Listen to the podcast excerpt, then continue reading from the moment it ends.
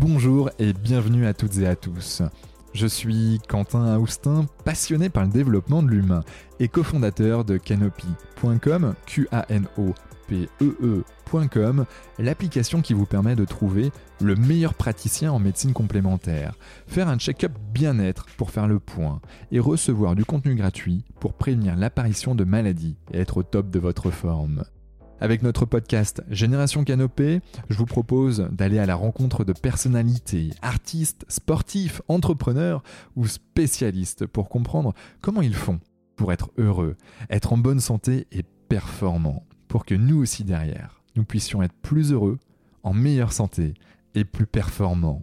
Et ça, franchement, ça m'est vraiment très cher. Alors, prêt à embarquer avec nous? Hmm, Je le savais. Let's go.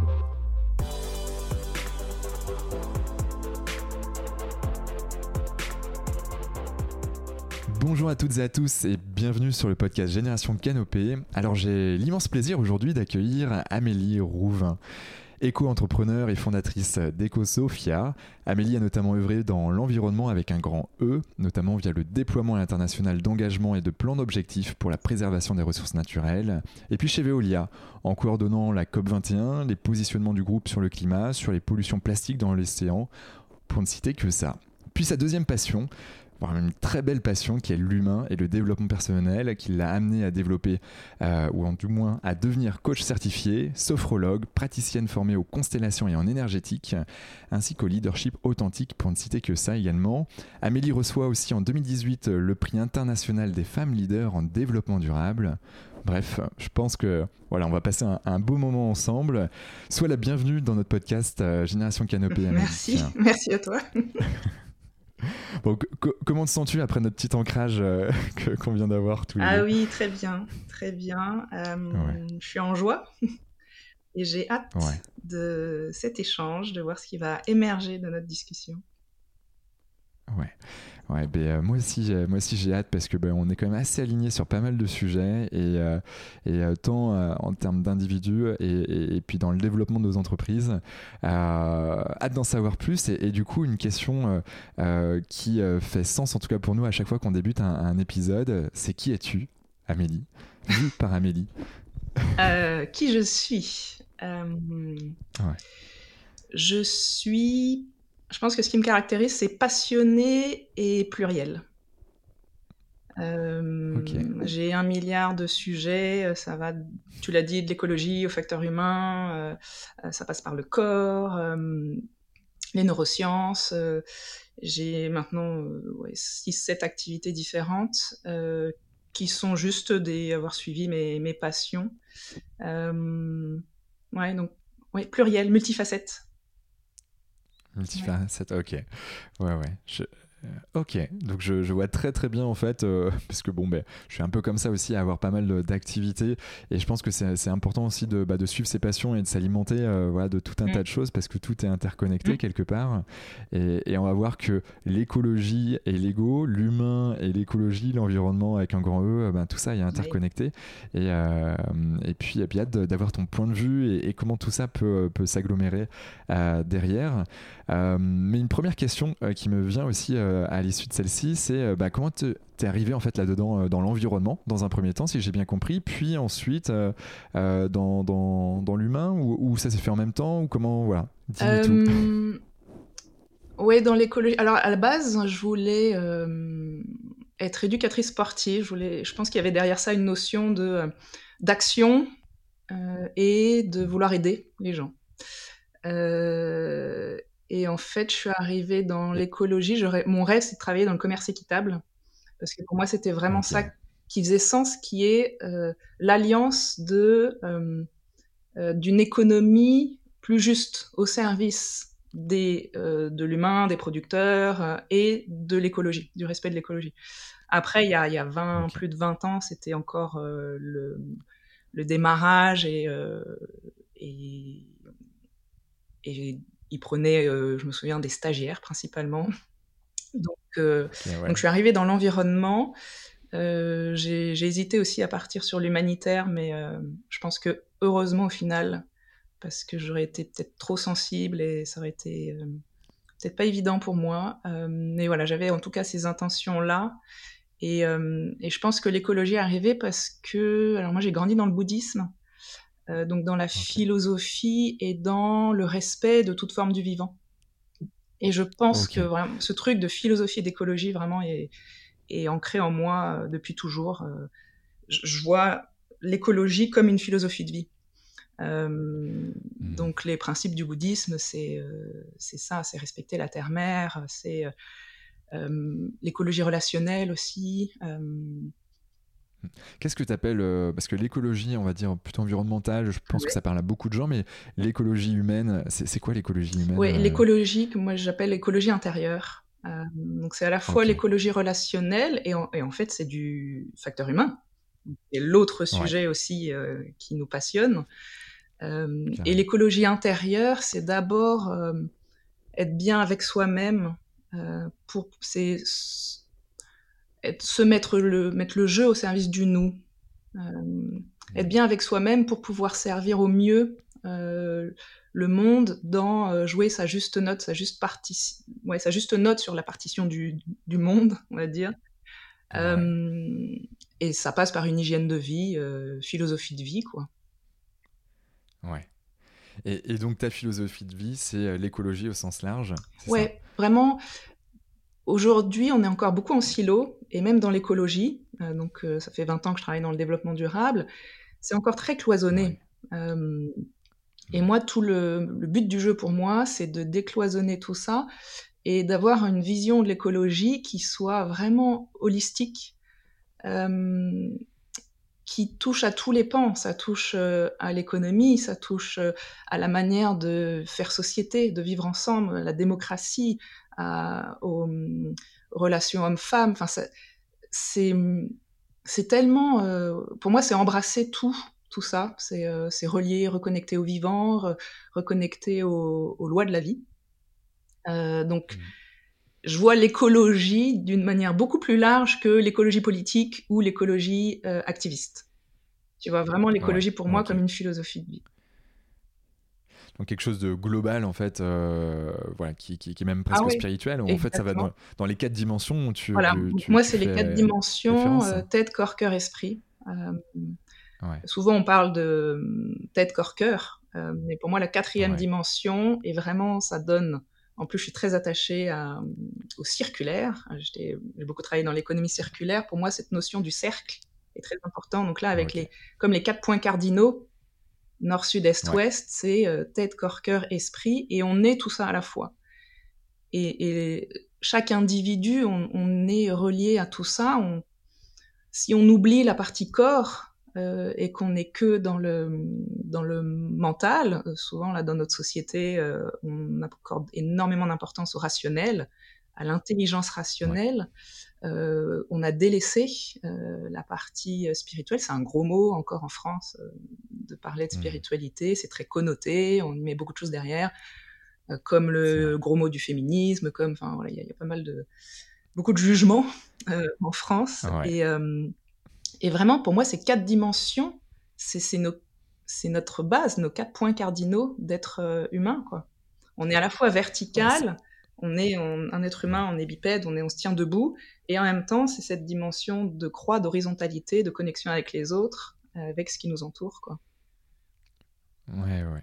Et, donc, du coup, tu, si, si je sous alors, si, si, je comprends bien, y a, y a, on est moins dans l'instinct. Donc aujourd'hui, on est plus dans, euh, en effet, dans le contrôle, on est plus dans l'analytique, on est plus euh, dans euh, le raisonnement, on va dire, mathématique quelque part, plutôt que en fait des choses, bah, en fait des choses, c'est l'instinct, c'est comme ça, c'est une sorte de bon sens, ça devrait se passer naturellement comme ça. je prends ce terme exactement pour pour cibler le mot naturel, qui est euh, voilà, qui fait sens, en tout cas pour moi. Euh, c'est comme ça que tu vois les choses et, ouais, Derrière esprit, on peut mettre ça, hein, l'intuition, euh, la connexion. Hmm. c'est reconnecter à l'invisible, à, à, ce qui n'est pas matière et qui pourtant est présent et là, dans le champ. Ce champ invisible. Hmm. Et on le sent tous, au fond. On, le sent tous de, on rentre dans une pièce, tiens, il y a un truc que je sens pas là, il y a, ou alors lui, il me revient pas, ou il y a enfin, un truc d'énergie ou quelque chose. Euh, donc ça, on l'a, on l'a tous, c'est juste qu'on se déconnecte de ça parce qu'on vit euh, dans des villes entourées de béton et déconnectées de la nature. ouais. Ouais, ouais, je suis, je suis, je suis assez d'accord avec toi. Et, comment on peut faire pour, pour se reconnecter à tout ça? Et comment faire pour qu'il y ait un maximum de personnes qui arrivent à se reconnecter? Eh ben, à cette intuition. J'ai le sentiment que de plus en plus de personnes y reviennent. Euh, j'ai le sentiment qu'avec le, confinement, ça a peut-être aussi changé une donne, euh, parce que là, on a tous vécu au niveau planétaire une expérience similaire, quasi, de confinement, d'être privé de certaines de, nos libertés, de, euh, et ça a forcément euh, été une expérience particulière pour tout le monde. Et beaucoup suite à ça, euh, on l'a vu, ont eu envie de changer de carrière, d'aller vers des métiers qui ont plus de sens, de reconnecter à la nature. Plein, plein sont partis, ont déménagé au vert. Mmh. Donc je pense que ça a beaucoup aidé. Et mmh, donc dans les moyens, c'est ça, c'est de, remettre les mains à la terre, de marcher pieds nus dans l'herbe, d'aller en forêt euh, et, et, de reconnecter au corps aussi, au corps, à la respiration. On a des rythmes de vie qui sont devenus tellement fous. On vit dans un système là qui, est, euh, qui nous emballe, enfin qui nous entraîne, qui est, qui est dans un, un emballement les réseaux sociaux, les sollicitations, les... Et, euh, et comme tu as dit tout à l'heure, tu étais passionné, voilà, les, les, gens comme nous, on est, on est à fond. Euh, et donc, on peut vite se laisser embarquer par un rythme de, de passionné. Euh, et en même temps, c'est hyper précieux. Et, et, ce, les confinements ont peut-être apporté ça, de pouvoir faire pause à des moments, de pouvoir ralentir, reprendre goût à ça. Et c'est là, dans ces moments-là, où peut émerger, euh, c'est quand on fait le silence et quand on fait de la place que autre chose peut émerger et quelque chose peut-être de plus euh, aligné, de plus profond euh, et de plus juste pour la suite. Le, le, repos, ou en tout cas, euh, ce qu'on peut appeler ne rien faire dans notre société aujourd'hui, c'est faire en fait quelque chose. C'est euh, euh, se reconnecter à, soi, ou en tout cas juste laisser nos idées partir sans les contrôler. C'est prendre du temps pour se reposer aussi, parce que mine de rien, en effet, tu parlais des sollicitations rien que notre smartphone, que je considère comme un voleur de temps. Si tu mets pas des garde-fous derrière, entre les notifications, mm. entre je ne sais pas comment, voilà, certaines personnes ont une tendance. Euh, hier, j'intervenais dans un gros groupe euh, du, BTP de l'énergie. Euh, je n'avais que des managers en face de moi et, justement, à un moment donné, je leur demandais mais comment vous comment vous, quelle est la carte Il y avait plusieurs cartes en fait qui, qui étaient sur la table en mode icebreaker, donc début de la formation, pour pouvoir se présenter. Et en fait, dans cette, dans cette formation, euh, au tout départ, donc ces cartes, alors t'as le kamikaze, t'as le gladiateur, t'as le patient, tu as euh, et t'as le bon père de famille. Et en fait, dans cette, euh, dans, cette là, dans le comité de direction dans lequel j'étais, les deux tiers, voire les trois quarts, c'était des bons pères de famille avec ce qui va avec. Euh, et du coup, il m'explique en fait qu'ils sont quand même euh, fatigués, qu'ils sont épuisés, qu'ils ont hâte de partir en vacances. Et puis après, plus on avance dans la journée, plus on parle justement de la gestion du temps. Euh, et puis il m'explique en fait qu'ils ont ces fameux voleurs de temps. Alors il ne pas ce terme-là, mais c'est ces voleurs de temps qui sont aussi leurs collaborateurs parce qu'en fait, ils sont bons pères de famille, donc ils sont aux petits soins. Ils parlent plutôt, ils sont pas forcément d'adulte à adulte, mais plutôt bah, de parents à enfants, si je peux dire, dans, certains domaines psychologiques. Et donc, du coup, bah, l'enfant, lui, derrière, bah, il va avoir tendance à appeler son père en permanence euh, ou sa mère, et, euh, donc bah, le solliciter en permanence pour une petite, euh, même une toute petite chose. Et, donc, en fait, il se retrouve submergé d'SMS, d'appels en tout genre, alors que c'est pas forcément à eux mm. de gérer ça. Et, donc, bah voilà, il y, a, cette notion-là, en tout cas, de, de responsabilité ou en tout cas d'écologie, encore une fois de plus, à avoir pour soi euh, derrière. Et, puis même pour eux, parce que ben, même pour ces collaborateurs qui sont en fait dans un système où ben, ils ont une question, ils ne se posent même plus la question de comment je dois faire. C'est La réponse, c'est mon manager qui l'a. Donc du coup, je vais, je vais le solliciter. Bref, c'est... Euh, euh, je, je, digresse un peu. ouais, écologie avec soi-même, c'est vraiment ça. Mais ça nécessite pour ça de prendre un peu de recul, se mettre un peu en position méta, comme mm. on fait en coaching, pour avoir un peu de recul sur, soi-même, à la fois son fonctionnement, puis le systémique avec, avec mmh. l'entourage. Ouais, ouais, ouais. Et, aujourd'hui, toi, concrètement, euh, parce que tu fais plein de choses, euh, euh, comment tu arrives à, rallier tous ces bouts Parce que on a parlé de l'environnement, de l'écologie, mais tu es aussi sophrologue, tu es coach certifié, tu, tu es même énergéticienne, tu, en tout cas, tu as été formé à cela. Comment tu arrives à ramifier tout ça et à faire en sorte que ben, tout ça s'agglomère et, et, aille dans un, dans un sens qui est celui et que tu ben, penses Comme tu l'as dit au début, pour moi, tout est lié, tout est interconnecté tête, corps, cœur, esprit. Et je viens avec tout ça euh, là où j'interviens, donc euh, aussi euh, consultante, conférencière. Et par exemple, maintenant, dans mes conférences, je veux plus faire des conférences qui parlent que au mental. donc maintenant, j'y mets aussi du corps et de la sophrologie, et même conférence dans une salle de 1300 personnes. il y a quelques mois à l'UNESCO, à l'Université de la Terre, et ben, on a fait du tête-corps-cœur. On a fait de la reliance, ouverture du cœur. On a fait des mouvements de, sophrologie au démarrage, ce qui a permis d'entrée de jeu d'être à. Ouais, que la salle soit, si tu veux, un, un niveau de réceptivité pour qu'ensuite les échanges mmh. avec le panel euh, prennent une, dimension qui était vraiment euh, magnifique. Quoi. Euh, donc je m'autorise maintenant de plus en plus à, à, faire des incursions, voilà, tu vois, de ces différents mondes. Et pour moi, c'est ça mon sujet, c'est de relier les mondes qui peuvent paraître euh, différents. Donc, je, j'embarque les, les, PDG de grandes entreprises euh, en forêt euh, dans une approche qui est à la fois tête corps cœur, c'est-à-dire qui est à la fois des, de l'apport scientifique. Mhm. et puis du corps en mouvement et aussi du ressenti et du partage et des questionnements profonds et ils ressortent de là, ils sont transformés. Et, je, me permets de te couper d'un point de vue concret parce que je sais qu'il y a des euh, chefs d'entreprise, euh, voire des gros top managers de, de, grandes boîtes euh, qui, sont, qui, qui, nous écoutent. Euh, Qu'est-ce que, qu'est-ce que concrètement tu, tu fais avec eux? Peut-être pas révéler non plus tous les détails, mais, mais qu'on ait un peu plus de matière si, si tu peux. alors, je peux peut-être te parler d'un un mouvement, un collectif engagé, je ne sais pas si tu connais, la Convention des entreprises pour le climat qui, est basé sur la même idée que la Convention citoyenne, qui a été quand même un, succès, non pas de, de, la de ce que ça a donné pour la suite au gouvernement, mais plutôt de la transformation que ça a opéré chez les citoyens qui ont été euh, tirés au sort, qui ont suivi ce parcours. Euh, ils, ont, ils ont été informés sur les sujets de l'écologie, et beaucoup, suite à ça, ont été euh, complètement transformés.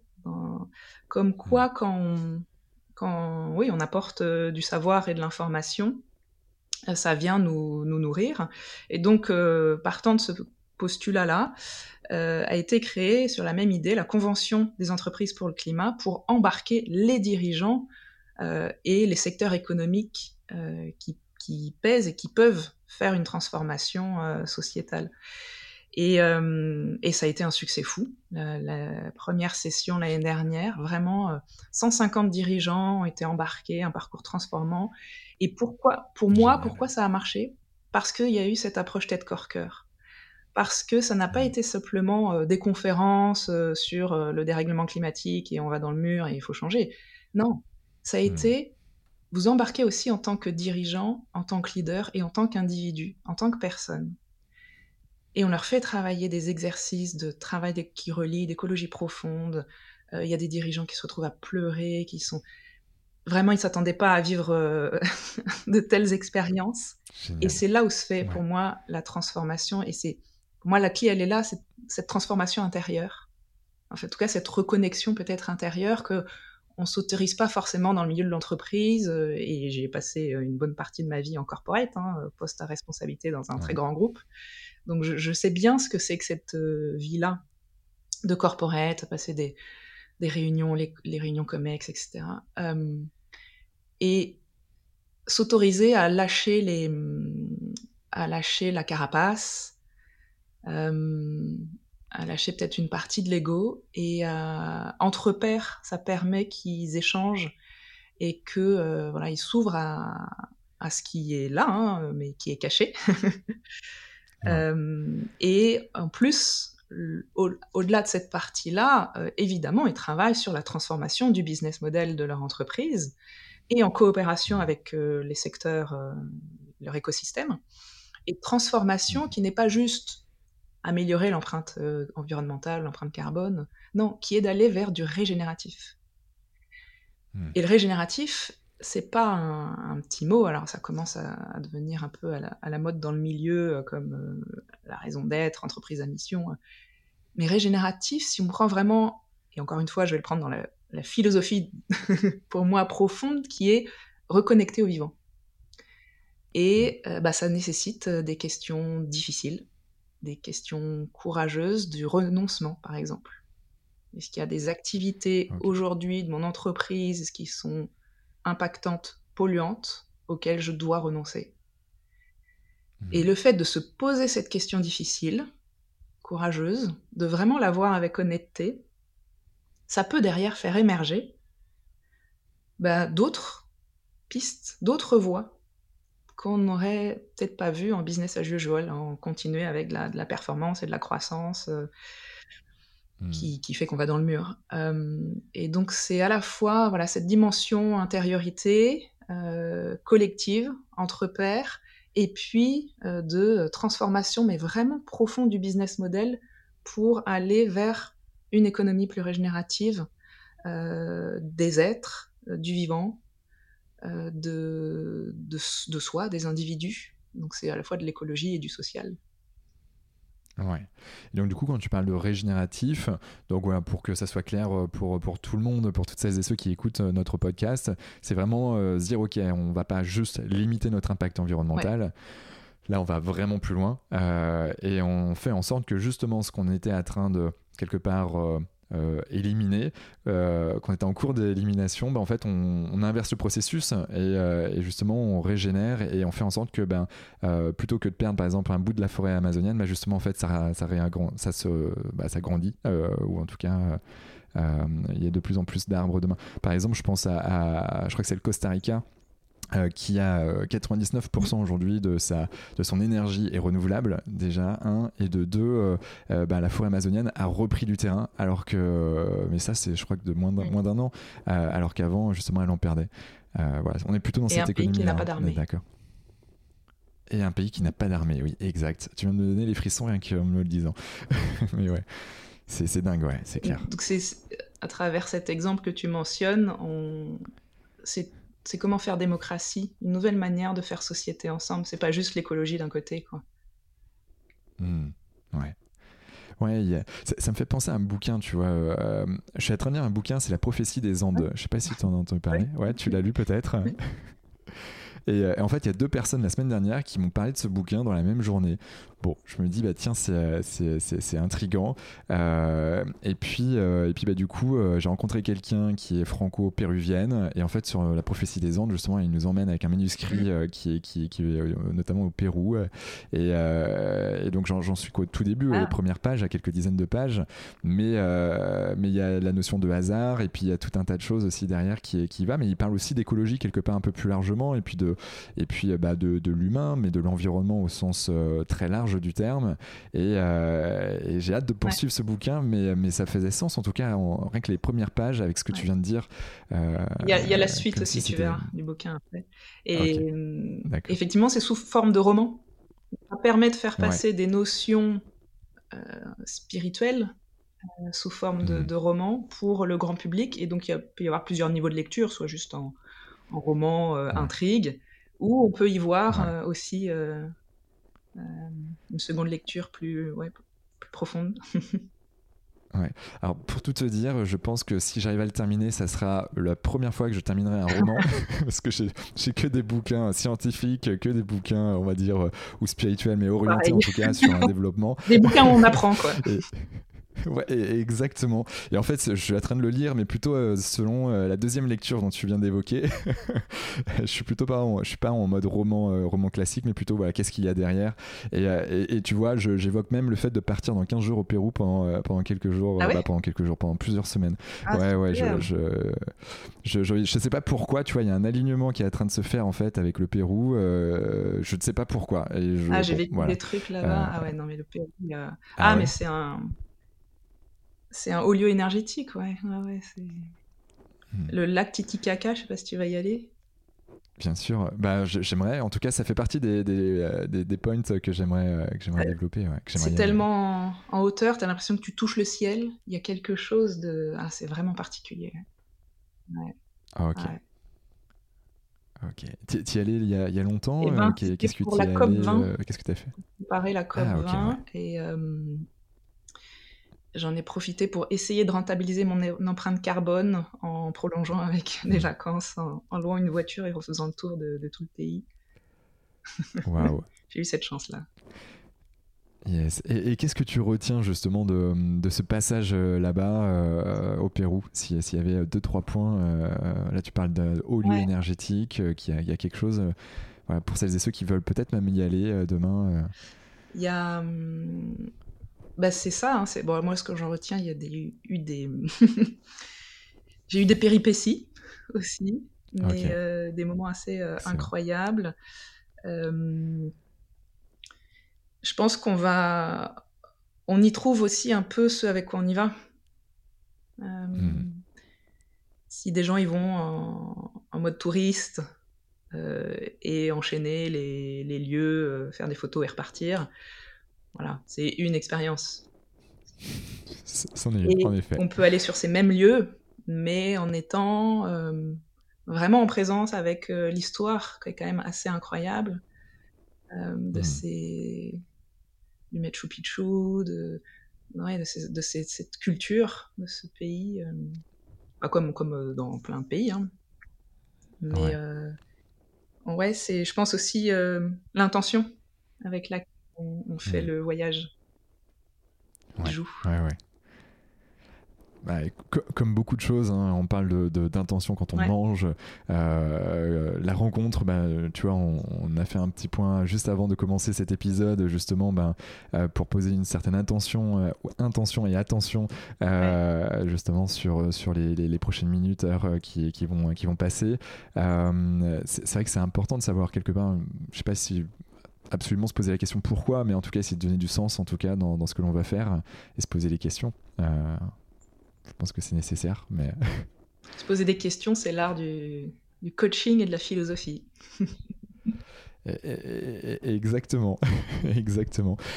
D'ailleurs, donc tu es coach, tu es sophrologue, euh, tu as, tu as, tu es dans le leadership, mais pourquoi avoir fait toutes ces, toutes ces formations? Est-ce qu'il y en a une, tu t'es dit, bah, il faut absolument que j'ai ça, ça, ça, ça, ça, ça, pour pouvoir être la personne que je veux, ou, euh, ou ça s'est fait au fil de, du, du, temps, et tu t'es dit, bah, la sophrologie va pouvoir m'apporter ça, ou tu as rencontré des gens qui, qui ont fait que tu es devenu sophrologue, euh, sophrologue?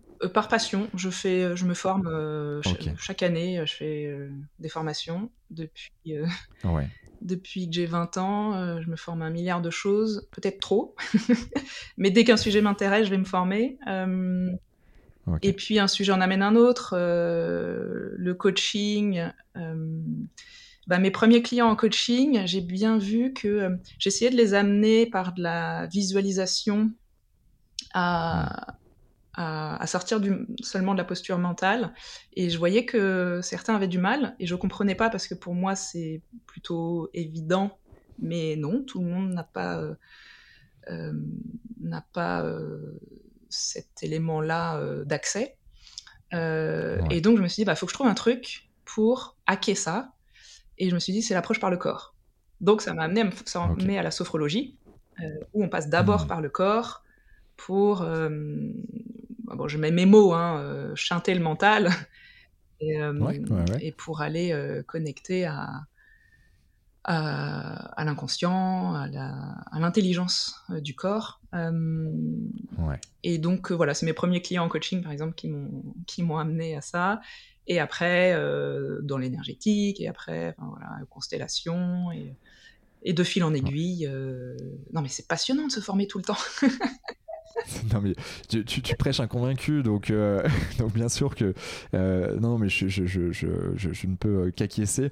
Euh, après tu vois j'ai rencontré bah, une j'ai une amie la Patricia qui c'est pareil c'est quelqu'un d'hyper connecté qui a un, haut poste à responsabilité justement dans, dans un grand groupe voilà, du CAC 40 et, et euh, et, à un niveau de spiritualité de dingue, euh, une connexion euh, ben, à autrui qui, est, qui, qui, est, qui, est, assez folle. Et, mais, mais elle m'avait dit un truc, c'est pareil, c'est quelqu'un qui, qui, ouais, qui, a une vision globale, qui, qui, qui, adore se former, mais elle me dit qu'il y a des temporalités, des fois, donc tu as besoin de te former, et des fois, tu as besoin d'expérimenter ce, que tu as, appris. Et du coup, il faut avoir des temps. et il faut pas tout le temps. Alors, c'est bien, tu apprends tout le temps quelque part, mais il y a des phases en fait théoriques et puis pratiques. Ah oui, complètement. Attention à, ne pas être. Euh, quand on est comme ça, on a une espèce de boulimie, euh, de soif d'apprendre. Ah et le temps de digestion, d'intégration et d'expérimentation est vraiment clé parce que sinon, bah, ça reste un apprentissage qui est euh, au niveau du mental. Et vraiment pour mmh. l'incorporer. l'incorporer, ça nécessite du temps et de l'expérience, l'expérimentation. Et en même temps, moi, je suis pas monosujet, je suis pas experte, donc je vais plutôt, je suis une hmm. généraliste, et après, je vais faire le lien entre tous ces sujets, et euh, je vais, dans les activités que je propose, euh, mettre un petit peu de tout. Voilà, ça fait une espèce de, patchwork euh, qui permet que ça parle aux différentes formes d'intelligence. Hmm. Et puis on est tous euh, des êtres, euh, même si on est des êtres euh, qui, qui se ressemblent, mais on a tous aussi une, ben, une particularité qui fait qu'on va être plus sensible de à, telle ou telle chose. Et c'est vrai que le fait d'avoir une vision globale et puis de pouvoir sentir aussi les choses en tant que accompagnateur, des fois je, prends ce terme parce que pas, on n'est pas forcément coach, ni consultant, ni formateur, ni, mais voilà, on est quelque chose de global quelque part quand on arrive, quand il quand y a des gens qui ont besoin de trouver des solutions ou qui, ont, qui demandent une voilà un accompagnement euh, derrière. Et euh, euh, et donc et donc là-dessus je sais plus où est-ce que je voulais je voulais en venir mais c'est pas grave. C'est pas grave.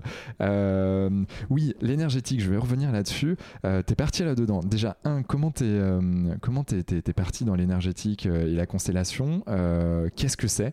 Parce qu'en en fait il y en a et qui plus est des personnes qui, qui sont assez terre à terre qui sont assez cartésiennes et qui se disent bon, bon là, c'est quoi ce, cette chose euh, Voilà, pour euh, pour démystifier un peu tout ça, euh, qu'est-ce que tu pourrais nous en nous, Ah, j'ai peur de m'embarquer sur un truc là que je vais pas assumer. que tu ne vas pas assumer? Ok, c'est toi qui vois. Et en même temps, tu vois, bah, Einstein le disait bien, tout est énergie, tout est vibration, la matière et, hum. énergie.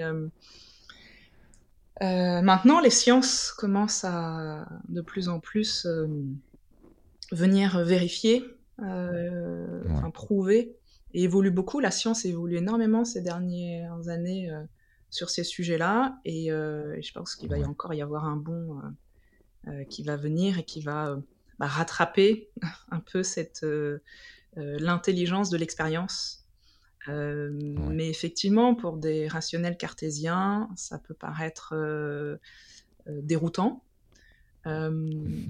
et en même temps, je vais te prendre un exemple de mes formations et de ma pratique, que je fais même avec des grands dirigeants d'entreprises du CAC 40. c'est l'approche avec les baguettes de sourcier. Ok. Et le principe, tu vois, on peut le, on peut l'attester scientifiquement, c'est-à-dire que euh, nos grands-parents et grands-parents dans les villages allaient chercher euh, où creuser le puits avec des baguettes de sourcier. Ils savaient te dire où était l'eau et où il fallait creuser. Pourquoi? Hmm. Parce que l'eau a une vibration, a une fréquence vibratoire, et on peut la mesurer avec les appareils scientifiques, et on peut aussi la mesurer avec euh, des baguettes de sourcier par exemple. On peut dire euh, à quelle profondeur euh, euh, la source se trouve, quel est son débit, etc. Et ça, et donc il y a des grandes entreprises qui font appel à des sourciers. Ça On est bien sur le sourcier, non le sorcier, hein, on est d'accord. Parce que on est d'accord. Euh, j'ai une de mes tantes hein, qui, qui m'avait fait cet exercice et, qui m'avait montré justement euh, où il y avait des sources dans le terrain de, mes parents notamment. Et, et, du coup, non, mais c'était bluffant de, de, de, voir avec ces deux petits bouts euh, de. de, je crois que c'était de la de, pas d'aluminium, du, cuivre. à la base, c'est en coup d'œil, maintenant on les fait en. Il y a plusieurs matières. Ouais, ouais et puis elle faisait ça avec, oui, bah avec euh, en effet une sorte de petite pendule euh, aussi. Et euh, je sais pas, c'était assez marrant. Et en fait, bah elle, elle a toujours fait. bon, maintenant elle le fait plus, mais, mais, mais ouais, c'est assez bluffant. C'est scientifique, c'est voilà, une fréquence vibratoire qui est captée. Mmh, donc on mesure avec les appareils, mais et à partir de ce moment-là, bah, ça veut dire que ça ouvre un champ de plein de possibilités. Euh, et il y a beaucoup de. ça me fait penser euh, à, à l'école de l'intuition, par exemple, euh, qui forme des, bah, des personnes intuitives, à être intuitives. donc c'est la même chose, c'est capter ces éléments, on va dire, invisibles, et qui après bah, travaillent en archéologie, travaillent dans l'aérospatial, travaillent dans avec euh, la NASA, avec euh, plein d'organisations, avec euh, la police. donc développer son intuition, c'est ça, c'est de se dire ok là, avec ce que je capte au niveau de énergétique, voire même plein de choses, c'est dans cette direction qu'il faut aller. C'est ça, on est d'accord Ou l'intuition, cette école en fait, elle nous apprend à ça, c'est à développer notre intuition. Ouais, l'IRIS, l'école de l'intuition, et et tout le monde a ces capacités-là. Vraiment, tu peux mmh. deviner à distance euh, des objets. Euh, euh, c'est, on n'a pas que nos cinq sens. On, a, on a plein d'autres sens en tant qu'être humain. Ouais. D'ailleurs, tu veux, tu veux bien nous en parler un peu plus, si, si, si, tu le souhaites? Bah c'est, notamment ce sens de l'intuition, ce sens de euh, du ressenti, ça nécessite pour ça d'être à, l'écoute et d'avoir quand même un espace euh, favorable. Effectivement, si on est euh, dans le brouhaha, tout le temps, constamment occupé, sollicité, ça va pas nous aider à être dans le ressenti et la connexion. donc ça, c'est quand même un préalable. Et dans nos sociétés modernes euh, complètement euh, survoltées, ça devient, c'est devenu un challenge. ouais. De connecter à ces autres non, mais, sens. Euh, ouais. Non mais je suis, je, suis assez d'accord avec toi et c'est vrai que plus on développe l'intuition de voilà que c'est là qu'il faut aller ou pas c'est hyper important et des fois, ça peut être un peu déstabilisant. Euh, là, je l'ai même vécu dernièrement, euh, tu vois, où euh, je suis quelqu'un d'assez instinctif aussi, qui, qui quelque part n'est pas en capacité toujours de se dire pourquoi en fait euh, c'est dans cette direction qu'il faut aller. Euh, mais euh, c'est juste que voilà, c'est là, c'est à droite, ou c'est comme ça qu'il faut le faire. Et, puis ensuite, tu, vas, tu vas essayer de trouver des trucs pour te rassurer mmh. potentiellement, ou pour rassurer l'autre. mais il y a des choses en fait, je, je, je fonctionne comme ça, et j'en parlais ce midi encore avec mon père. c'est vrai qu'on est assez connecté là-dessus, et, et, on avance comme ça. quoi. Mmh. Il y a des choses, c'est maintenant euh, on va dans cette direction, c'est cette personne que je veux, ou euh, bref, que je veux. sais, quoi, les grands leaders sont des instinctifs. Et après, pour pas paraître trop barré, euh, pour rassurer peut-être les gens qui t'écoutent. Je sais pas quelle est ta, communauté, mais... c'est très éclectique, si tu veux. Il y, a, tant les personnes hyper cartésiennes qui ont besoin de neurosciences, qui ont besoin de quelque chose de très euh, terre à terre, terrien, euh, que, que, des personnes qui sont très spirituelles, si tu veux. Et justement, euh, moi, mon, sujet, c'est de réconcilier ces mondes-là, tu vois. Et c'est pour ça que je travaille aussi avec le GIECO sur les neurosciences, donc le GIEC du comportement. Donc de la même manière que le GIEC du climat donc le groupe international mhm. d'experts euh, scientifiques sur le climat, euh, qui pond des euh, énormes rapports pour alerter sur l'état de la dégradation de la planète et de l'impact de l'homme avec les émissions de gaz à effet de serre et les, les, conséquences en termes de nécessité d'adaptation. Eh bien, de la même manière, c'est créer un GIEC du comportement euh, en 2019 à l'initiative du docteur Jacques Fradin qui avait fondé l'Institut de médecine environnementale en 1987. Euh, et une tribune a été signée par un manifeste par 1200 scientifiques dans le monde pour dire, ça c'était en 2019, pour dire il y a besoin d'une instance internationale équivalente au, au, GIECO, c'est-à-dire réunir des scientifiques du monde entier, non pas là sur le sujet du climat, mais sur le sujet du facteur humain, pour apporter hmm. plus de connaissances scientifiques sur le facteur humain, sur comprendre pourquoi on n'arrive pas à changer nos comportements. On a beau savoir, le hmm. GIEC nous alerte, et pourtant on n'arrive pas à faire cette bascule à la fois collectivement, au niveau sociétal et d'un point de vue individuel. Et donc, c'est d'aller explorer. Alors, euh, ce qui va être génial, c'est que c'est transdisciplinaire. Ça va regrouper une quarantaine de disciplines liées aux sciences du comportement, de la sociologie, la psychologie, euh, bref, une quarantaine de disciplines. Et les scientifiques vont devoir bosser ensemble, donc pas en, silo dans leur discipline. Euh, et apporter de la, bah, de la, littérature scientifique, donc voilà, des gros rapports aussi, pour éclairer les décideurs et mieux et apporter une culture sur le facteur humain, mieux comprendre nos biais cognitifs, euh, hmm. les freins et les leviers du changement. Euh, et c'est, ça peut être sur le sujet de l'écologie, mais sur euh, tous les sujets liés aux, transitions, globalement. donc ça, c'est le, le GIECO. voilà ça, tu vois, je, me permets de faire un, petit point là-dessus. Euh, ça, m'évoque en fait une étude qu'on a eu l'occasion de faire avec d'autres cabinets euh, dans le monde de la santé au travail. Euh, on a interviewé en fait des personnes qui ont été accidentées donc au travail et, en fait sur 100% d'entre elles, 80%, 90% des personnes accidentées, donc on avait 1200 personnes je crois qu'on a qu'on avait interviewé, 90% d'entre elles disaient bah, en fait, qui, qui, qui, en tout cas, ces personnes savaient qu'il ne fallait pas faire ce qu'ils ont fait euh, pour, pour être accidentés, mais pourtant ils l'ont fait. Euh, et 90%, t'imagines euh, c'est juste énorme et pourtant ils l'ont fait. Alors bien sûr qu'il y a des biais cognitifs derrière parce que ben il y a des la vision tunnelaire, bien de confirmation, bref, bref il y a biais de groupe, il y, a, tout un tas de biais derrière qui, qui sont enclenchés et même là beaucoup d'entre eux, en tout cas je, de ma perception et de ce qu'on peut voir des fois sur le terrain, c'est qu'il y a une accumulation de biais qui se mettent qui se mettent en place et donc ben ça fait des, des, des erreurs euh, oui, des écarts en tout cas qui sont, qui sont hyper importants par rapport en fait au mode opératoire. Si je reprends quelque chose de plus concret dans le monde du bâtiment par exemple, euh, et euh, d'un côté c'est fabuleux, mais d'un autre côté tu dis mais comment c'est possible? Bah, C'est fabuleux au sens de se dire ah bah on a le pouvoir au fond oui, de, oui, oui, c'est ça, ça, mais sauf que c'est effectivement flippant parce que on est emprisonné dans ces mécanismes-là. Et s'il suffisait de savoir, bah, dans ce cas-là, les médecins euh, fumeraient pas. Euh, c'est les premiers à placer pour savoir que c'est mauvais pour la santé. Euh, qu'est-ce qui fait qu'on fume quand même, mm. quand qu'on vient s'intoxiquer ouais, Donc il y a, hum, y a, hum, j'anime par exemple la fresque du facteur humain là-dessus, sous forme d'atelier ludique pour aller explorer ça, pour faire connaître ces fonctionnements-là, et ça peut permettre de déjouer pas mal de, de mécanismes. Mm. Hmm.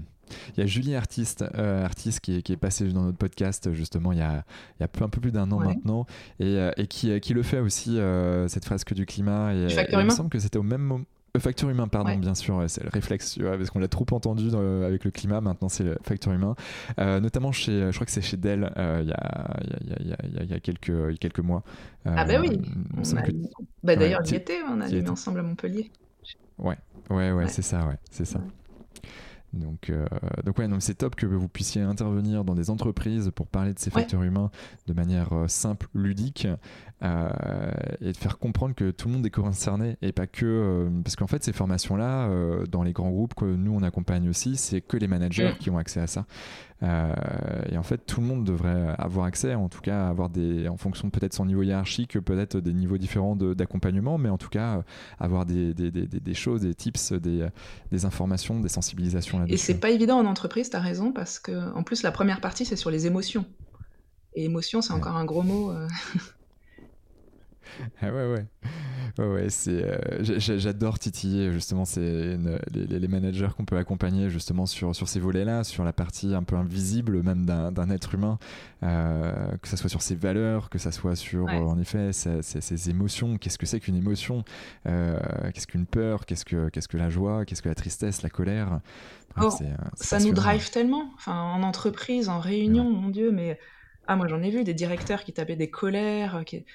Ah et euh, c'est tellement dommage de ne pas avoir cette connaissance et ces outils-là parce que ça permettrait tellement de mieux fonctionner tous ensemble, de mieux relationner mmh. avec les autres, avec soi-même et puis avec les autres, euh, si on pouvait euh, voilà, partager au plus grand nombre ces apports-là. Mmh. En parlant d'émotions, toi, quels sont tes exercices ou tes, ou tes conseils pour mieux gérer ces émotions? Ah, Le mot gestion, il est dur là. ou, peut-être un autre terme. Quel serait le terme le plus adapté ouais, le mot gestion. Euh, euh, le mieux, le mieux vivre avec ses, émotions. Et le mieux, je sais pas, mais ouais, gestion, c'est un peu.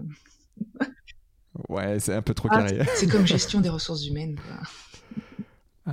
euh... Ouais, gestion des. C'est vrai que c'est pas sexy du tout. mais... Ouais, non, on pourrait dire plein de choses là-dessus. ouais, je... Et eh ben, et eh ben déjà, c'est de prendre un temps pour euh, les reconnaître, pour les identifier. Euh, et pour moi, alors voilà, si je reviens sur les quatre corps, physique, mental, émotionnel et, esprit, ça fait partie d'une hygiène de vie. Donc, euh, mmh. hygiène de vie de son corps, d'aller faire du sport, de, le corps en mouvement, en effet, pour bouger. Émotion vient de émovere, mouvement. Et donc, c'est une hygiène de vie pour moi de, euh, bah de on, se douche, et ben c'est aussi de émotionnellement, euh, je vais pas dire euh, de se doucher, mais de se Alors là, comme ça, il y, a les pleurs qui me viennent à l'esprit, mais c'est vrai que des fois on pleure, mais on pleure, c'est pas pour rien. C'est normal, ça c'est pour évacuer, pour lâcher, pour se nettoyer. De se laisser traverser, de laisser passer, quoi. Parce que c'est si c'est là, c'est qu'il y a une raison. Et donc c'est important. et la colère, et quand un gamin fait pique une colère, eh ben vas-y, on pique la colère et on y va et on tape dans un coussin et on y va à fond. Plutôt que lui dire ah non non mmh. non. Et tu pleures, et eh ben vas-y pleure. Et, et on accueille cette émotion et une fois qu'elle est traversée, euh, bah, le gamin en deux secondes, hop, il repart, il a tout sourire. Euh, et, euh, et ben, c'est ça. Et donc d'ailleurs c'est dans les principes je vais partir encore sur un truc qui paraît barré, mais dans les principes du chamanisme, c'est aussi ça. C'est euh, ouais. se laisser traverser par, euh, par les émotions pour ne pas qu'elles s'enquistent. Parce que sinon, c'est hmm. ça. Ça se. C'est le, le flow, c'est faire circuler l'énergie. Il y a vraiment besoin, pour moi, c'est ça le mouvement de la vie, c'est faire circuler l'énergie, donc faire circuler les émotions. Si on les bloque, on les retient, euh, et évidemment, j'en parle aussi par expérience, hein, euh, et ben derrière, on, a des symptômes physiques qui arrivent. Euh, donc ça fait partie de l'hygiène de vie, hygiène physique, d'alimentation et émotionnelle et aussi mental. Qu'est-ce qu'on nourrit, euh, de quoi on, qu'est-ce qu'on lit, qu'est-ce qu'on, est-ce qu'on regarde la télé, euh, les gens qu'on rencontre, tout ça, c'est une nourriture. Euh, il y a la nourriture matière et puis il y a la nourriture pour notre mental et émotionnel aussi. Et vraiment, voilà, c'est voir qu'on est en tous les jours, on est ces dimensions-là. Et on est mmh. des êtres, d'ailleurs, c'est ce qu'on voit dans la fresque du facteur humain, on est d'abord des êtres émotionnels avant d'être des êtres rationnels. La réponse que l'on a par rapport aux stimuli externes est deux fois plus rapide par, euh, par l'émotionnel que par le, le, cognitif. Ouais, non mais ça, euh, il y a eu des, en effet pas mal d'études. Comment? 200 millisecondes. 200 000 secondes, ok. Waouh. Euh, mais, mais je, te, je, te, rejoins complètement et, c'est vrai que euh, euh, là, le, sommeil, typiquement, le sommeil, bon, c'est un acte physiologique, mais mine de rien, ce que tu mets juste avant de t'endormir, si tu regardes un film d'horreur, si tu regardes un film violent ou, ou si tu déjà tu regardes la télé, moi je regarde c'est vrai que moi je suis plutôt en mode lecture et en fait je, je, me souviens d'un bouquin sur l'art de la guerre notamment qui est, qui est, assez connu mm. je crois que c'est mm. Chen Zhu qui, qui, qui t'explique en gros des, des parades de, de, comment combattre bah, à l'époque de, de, de, de, Gengis Khan je crois mais en fait qu'on peut réutiliser dans le monde de l'entrepreneuriat mais en fait c'était perturbant dans mon sommeil je l'ai fait deux soirs j'ai arrêté direct après parce que j'en faisais même des cauchemars. Alors que euh, versus euh, si je j'écoute euh, j'écoute ou je lis des biographies, ben tout de suite je, je, dors mais comme un bébé et, du coup je me réveille super bien le lendemain matin et je suis très content, tu vois. C'est vrai qu'il y, y a, ça aussi cette alimentation intellectuelle qui est, qui est, importante, mais du coup derrière les émotions sont bah, varient en fonction de ce qu'on alimente et, d'après cet acte physiologique. Donc c'est vrai qu'on est vraiment dans l'esprit corps cœur. Là les, les, trois dimensions sur les quatre dont tu, tu énumérais. Et puis après, la spiritualité t'amène à un niveau encore un peu plus, un peu plus supérieur, je pense, mm. en tout cas. Donc, euh, ok, tu parles euh, d'écho et d'ego. Euh, sur, sur ton site internet, si je, si je cite, hein, tu vois, tu, tu parles de, de mettre l'ego au service de l'écho. Est-ce que tu veux bien nous en dire un peu plus, même si, en fait, avec ce qu'on vient de se dire, je, je perçois pas mal de choses, mais, mais toi, concrètement, les gens qui, qui, qui veulent te contacter, ils, ils voient ça, ego, écho, comment, pourquoi?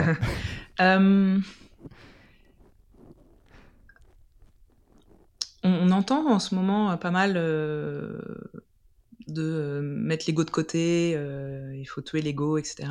Alors qu'en fait, non, l'ego a une place. c'est juste qu'on lui a donné une place dominante, prépondérante dans nos sociétés. on a eu besoin de construire nos égos.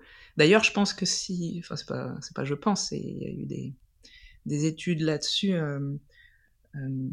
en gros, on passe euh, la première partie de sa vie à se construire, à construire son mmh. ego, puis après arriver la fameuse crise de la quarantaine.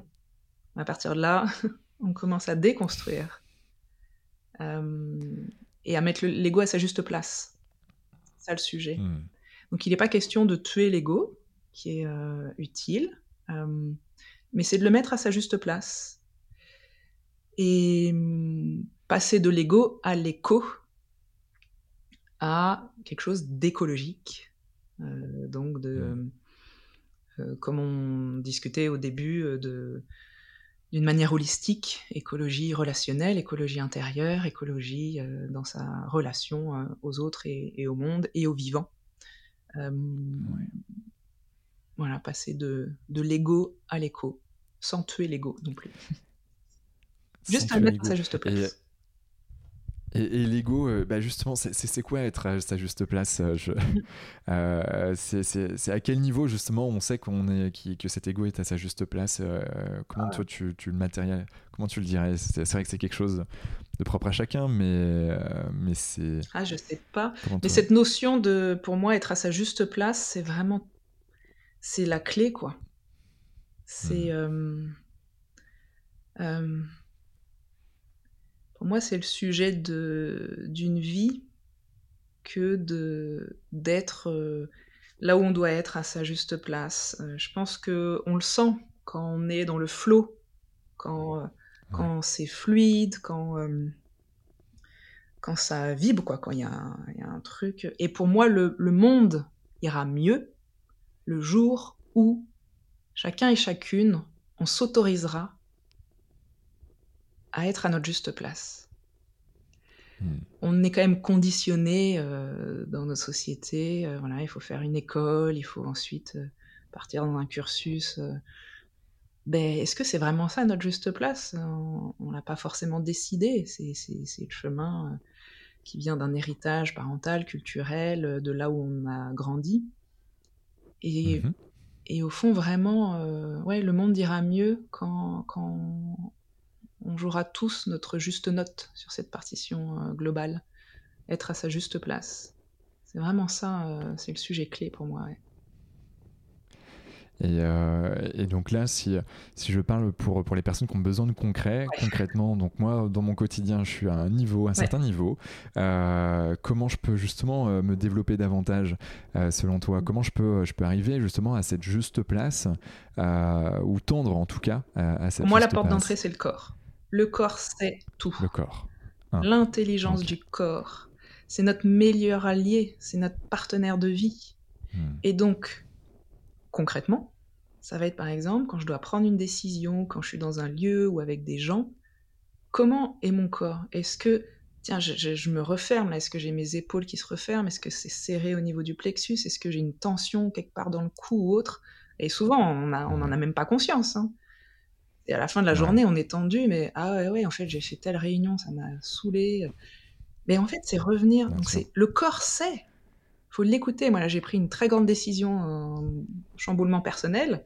À partir du moment, la seconde où j'ai pris cette décision, pouf, mon corps a fait un. J'étais en. J'ai senti une ouverture, quoi. Et donc, je savais que c'était la bonne décision. Euh, pourtant, c'est changement de vie radical, mais euh, mais je dirais ça, je dirais revenir à cette intelligence du corps, cette intelligence du vivant. Et ça, autant euh, en coaching, on donne pas de conseils, mais là, c'est le conseil, je trouve, on peut pas se louper, quoi. Écouter son corps. Est-ce que c'est, vous sentez que c'est une ouverture ou est-ce qu'il y a une crispation? Et ça, c'est un signal que il y a un truc qui va pas. Ah bah tiens, dans ce cas-là, je vais aller voir Tiens, j'ai quoi comme émotion derrière? Ah, c'est de l'anxiété. Ah, et pourquoi? Ah, mais oui, c'est un tel. Ah, ça le fait. Bah, je vais essayer autre chose alors, avec quelqu'un d'autre. Hmm. Donc c'est un, déjà, essayer de tendre vers une prise de conscience euh, de l'état de son corps et, des euh, différentes tensions qu'on peut avoir. Et, euh, à partir du moment où on a identifié ces zones, c'est ensuite ben, se poser les questions de qu'est-ce qui fait que justement j'ai cette cette tension-là particulièrement et euh, essayer de dérouler la pelote. Et, et, souvent, on, se rend même pas compte quoi, de, que notre corps est en tension. On s'en rend compte quand on est en relâchement. Ah bah tiens, en fait, j'ai mal là. D'ailleurs, quand on fait de la méditation ou de la sophrologie, il y a des douleurs qui peuvent apparaître. Parce qu'on est en moment de relâchement du corps, et on se dit, bah, c'est pas normal, je suis en train de méditer, pourquoi j'ai des douleurs qui arrivent? Bah, justement, tu es en train de mettre ton corps au repos, et ça, et ben, ça fait émerger ce qui n'était pas entendu, n'était pas écouté. Ouais, ouais. en effet, on met des œillères sur pas mal de choses parfois. Et, euh, quand c'est comme ça, à un moment donné, bah, il y a le corps qui, qui lâche, euh, qui te dit stop. Et là, tu dis ok, j'ai besoin de t'écouter. Exactement. Et je le vis en ce moment.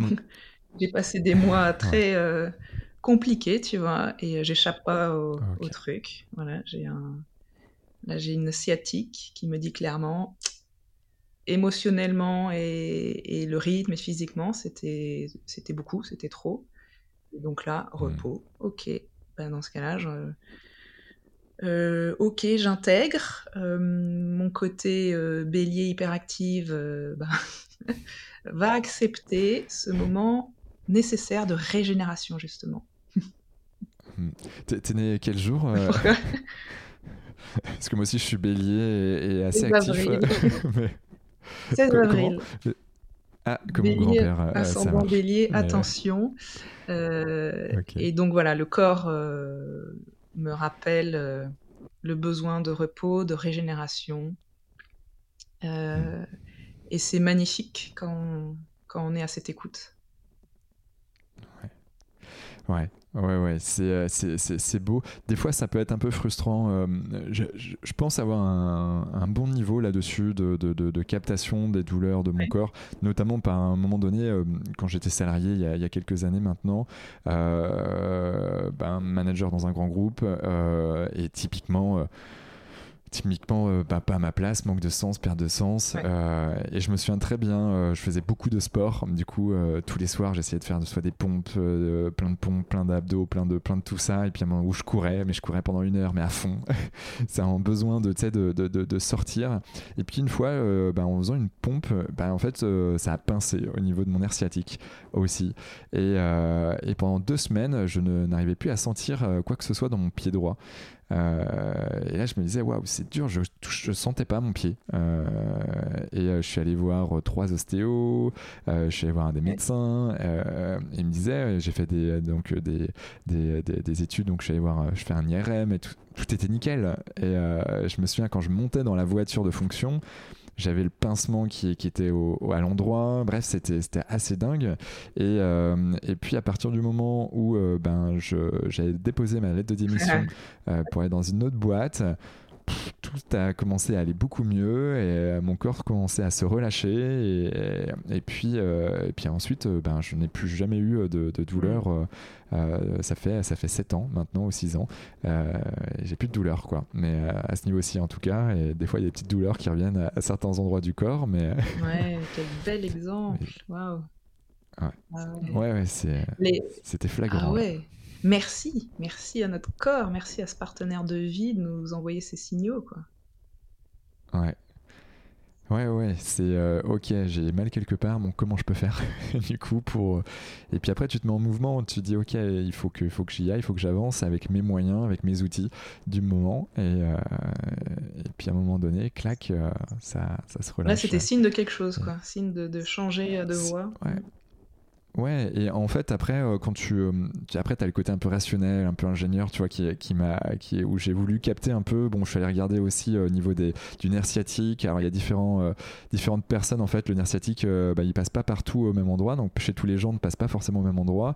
le mien, il passe en plein milieu de, de, de la fesse droite, notamment. Et, et, et du coup, ben, une contraction à certains niveaux qui mettait de la pression sur le nerf sciatique. Et, et puis, bon, bah, y a, voilà, c'est c'est assez particulier, mais, en fonction de, comment ou par où il passe. Alors globalement, il passe partout pareil, hein, bien sûr, mais euh, mais il y a, des fois dans, des muscles, il passe dans certaines parties du muscle euh, ou en dehors du muscle. Euh, et, quand tu es en plein milieu, notamment pour moi de la fesse droite, ben c'était vif parce que je, je me rendais compte que j'avais la fesse droite qui était peut-être trop contracté. Euh, ça, c'était a posteriori que j'ai compris ça.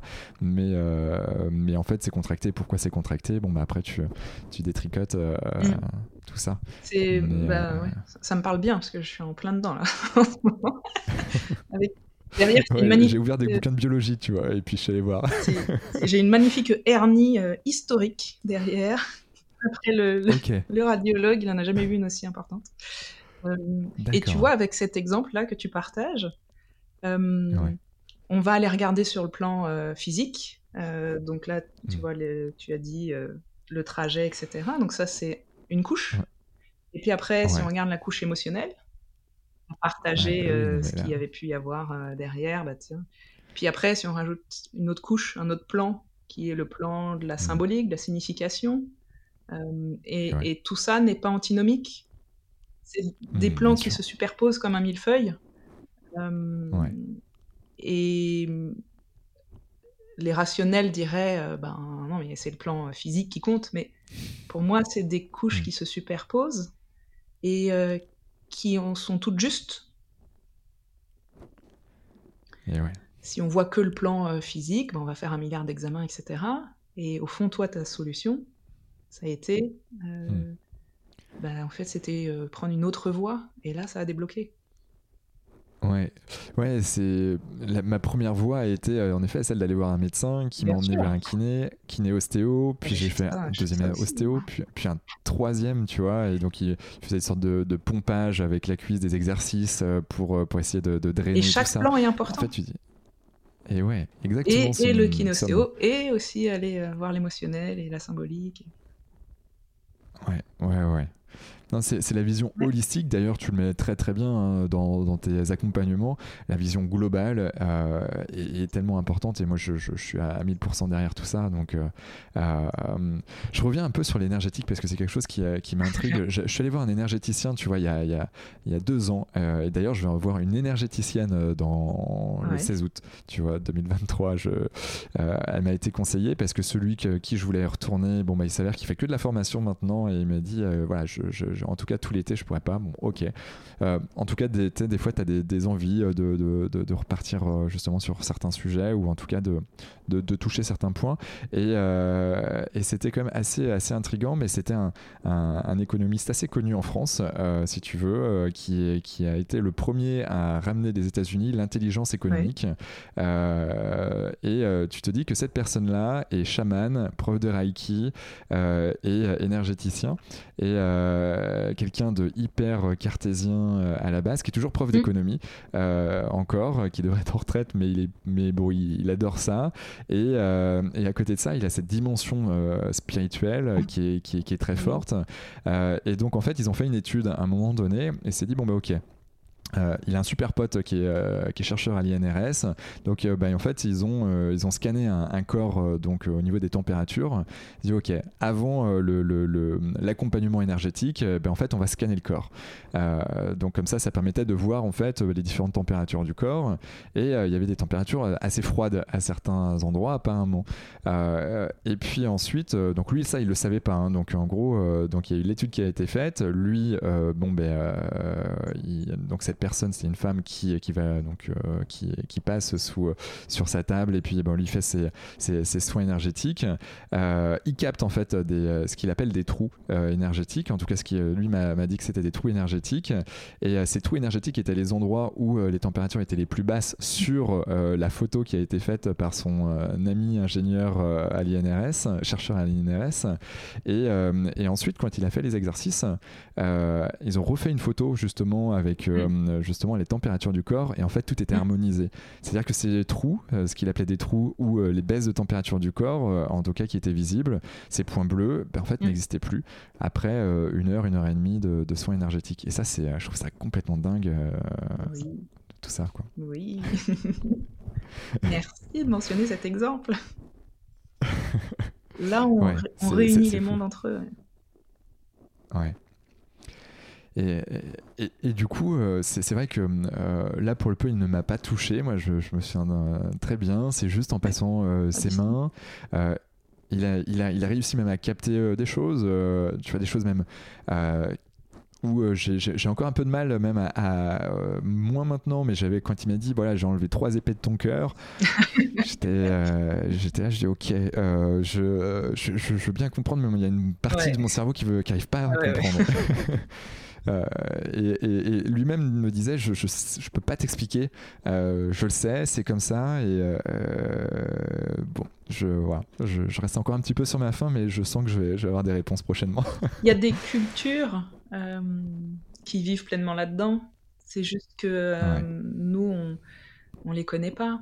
Mais les peuples dits premiers, les, les guérisseurs philippins, enfin, il y a tout un hmm. plein d'autres mondes qui vivent euh, différemment de notre société occidentale, euh, qui guérissent de, cette manière-là.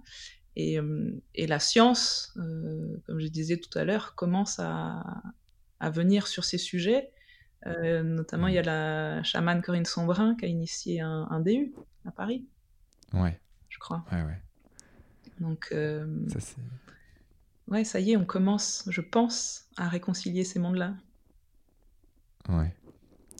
Ouais, ouais, et, et, tant mieux euh, quelque part euh, que qu'il y ait cette vision un peu plus globale euh, et, et, hâte de voir la suite. Et, beaucoup peuvent dire, bah, c'est de l'ordre de la croyance. Tu vois, tant que c'est pas prouvé scientifiquement, on peut dire, bah, c'est de la croyance.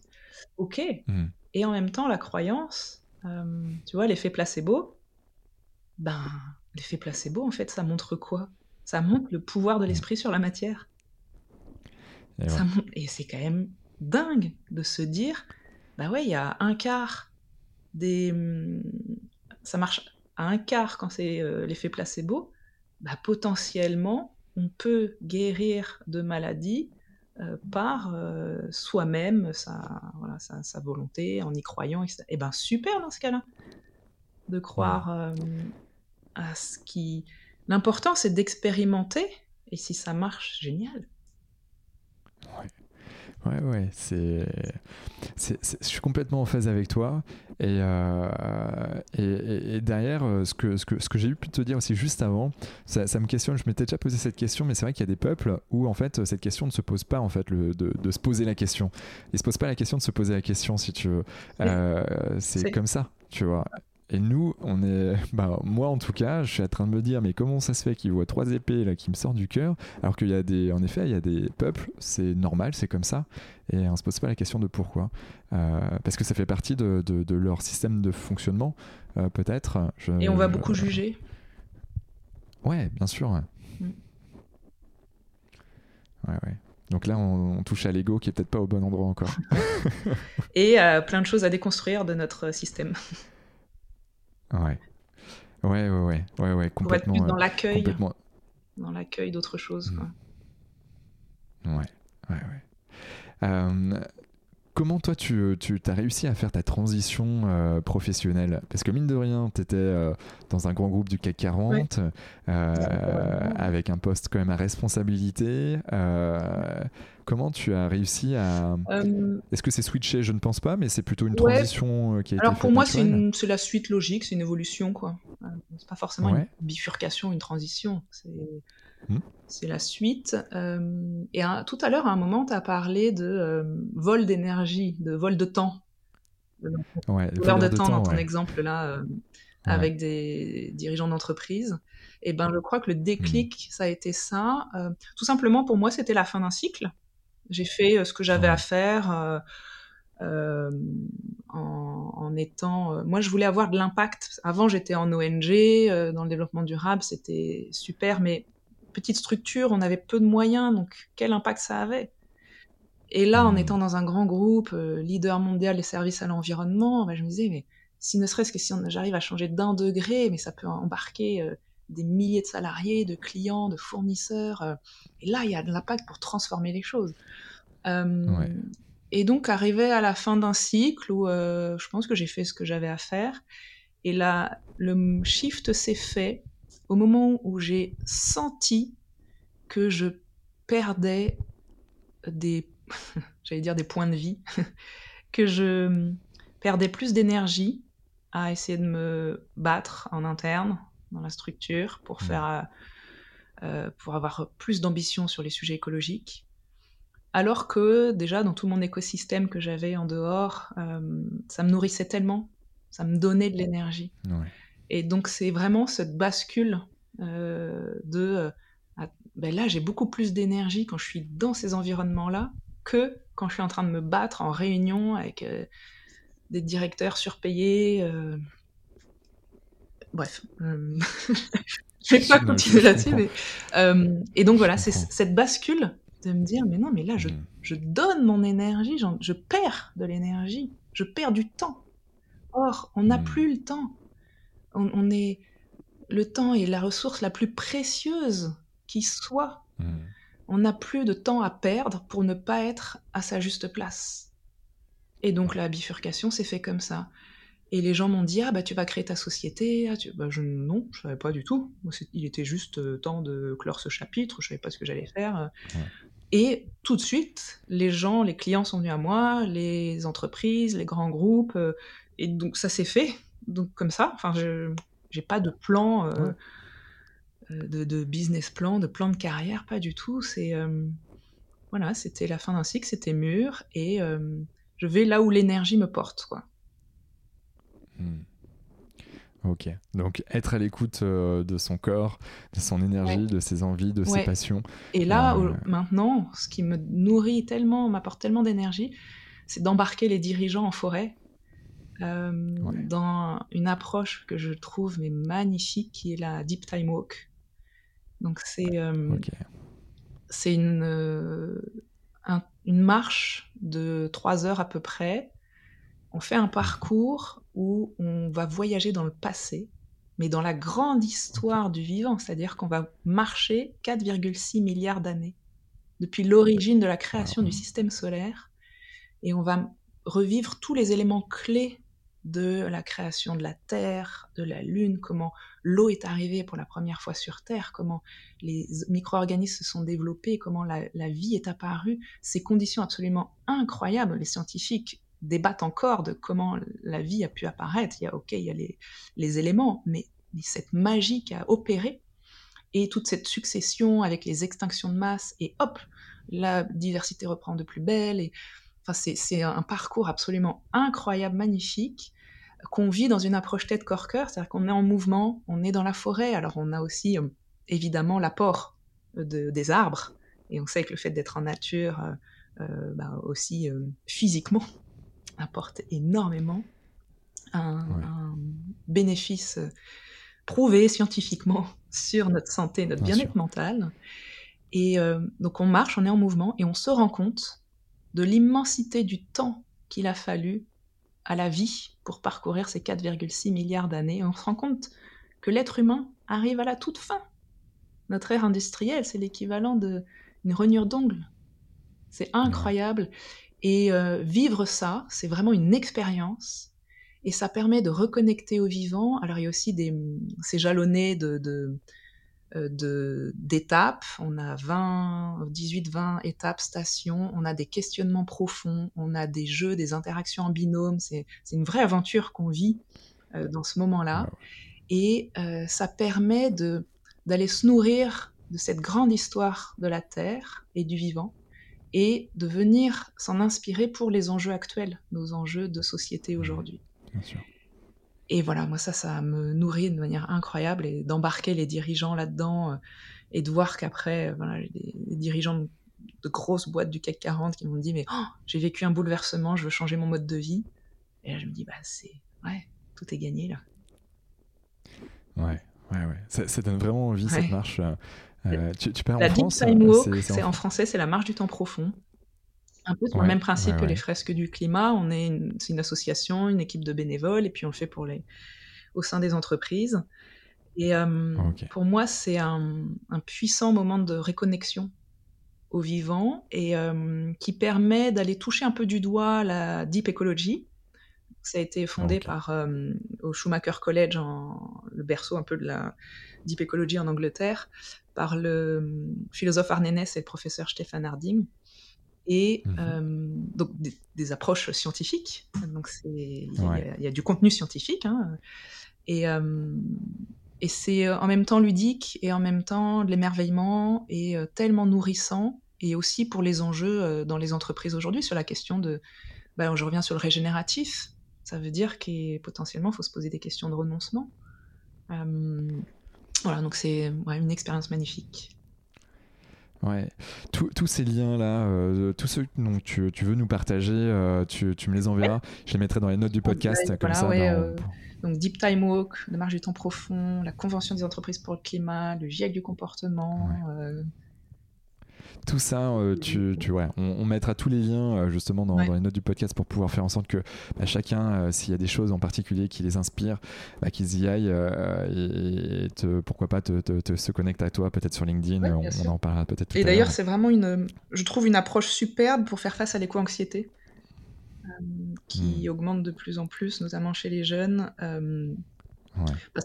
Donc l'éco-anxiété, en effet, c'est on parle de plus en plus euh, d'écologie, du fait qu'on est bah, quelque chose assez fataliste en soi euh, sur, sur, sur le climat et qui fait que ben, qui plus est les plus jeunes générations euh, ben, se sentent oppressées. alors les médias jouent beaucoup aussi là-dessus. Bah, après, il y a une certaine réalité qui est, qui, est, présente, ça c'est un fait. Il y a des études, le GIEC en l'occurrence, qui, qui, qui, a pu mettre en lumière un certain nombre de choses.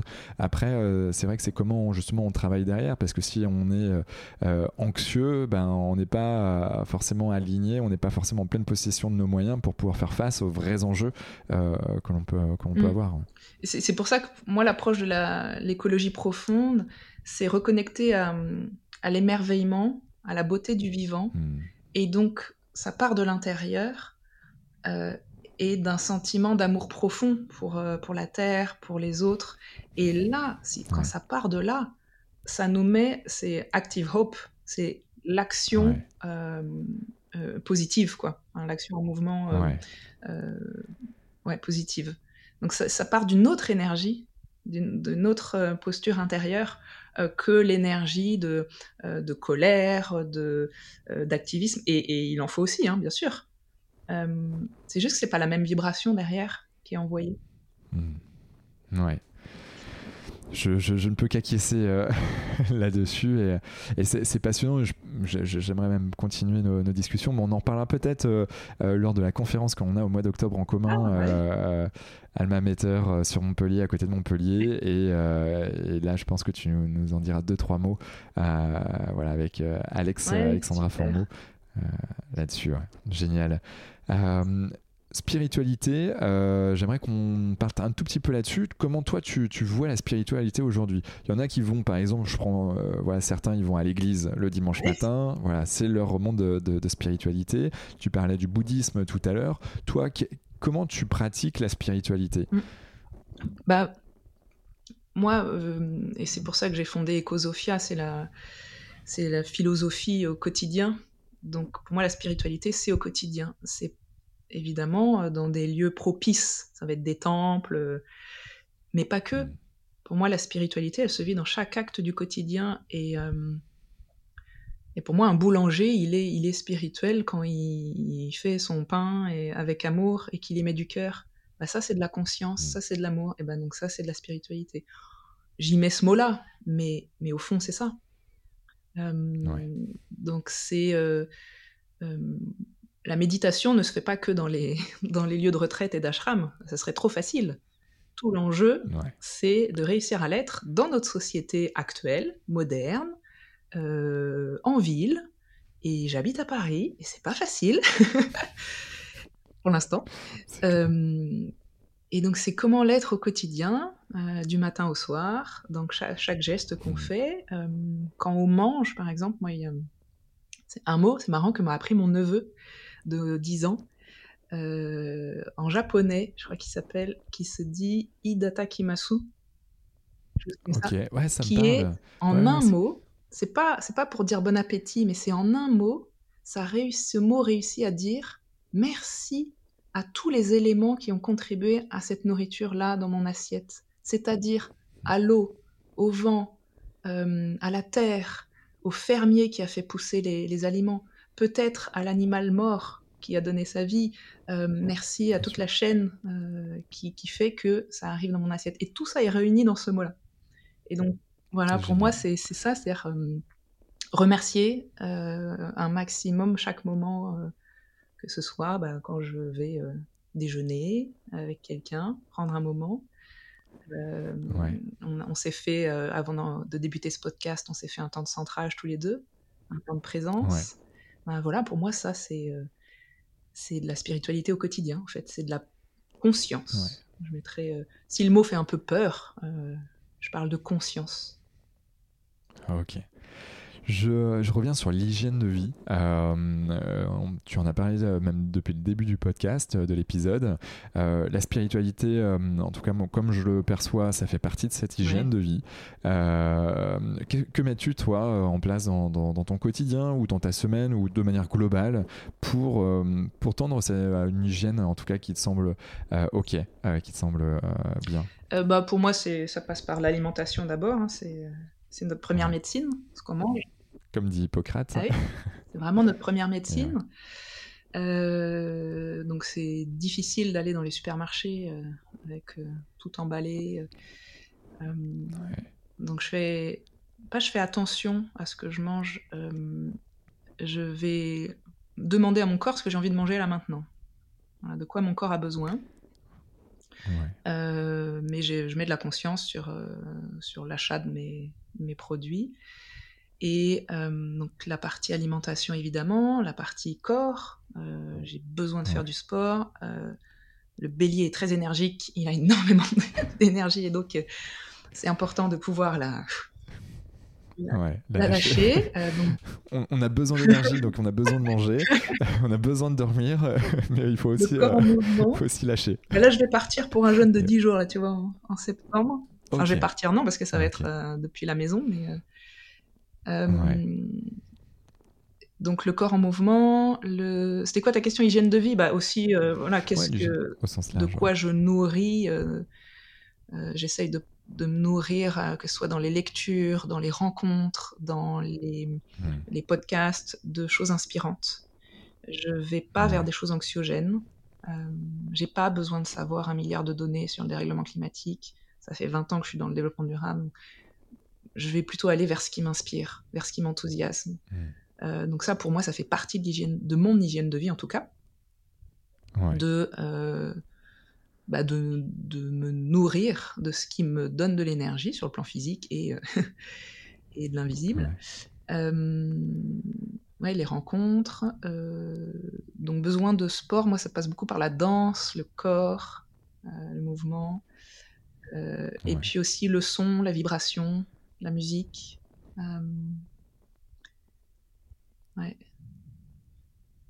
Il y a quelque chose que tu as dit au tout début du podcast quand tu tu, te décrivais ton parcours un petit peu sur le fait que tu voulais devenir prof de sport euh, ou éducatrice sportive. Euh, et tu as dit pourquoi? Euh, pour, pour aider les gens, si, si je ne m'abuse. Et, je trouve ça génial parce qu'en fait, de prime abord, en fait, quand on, est, on voit un éducateur sportif, on ne pense pas forcément à aider les autres. On dit, bon voilà, on va lui faire faire du sport.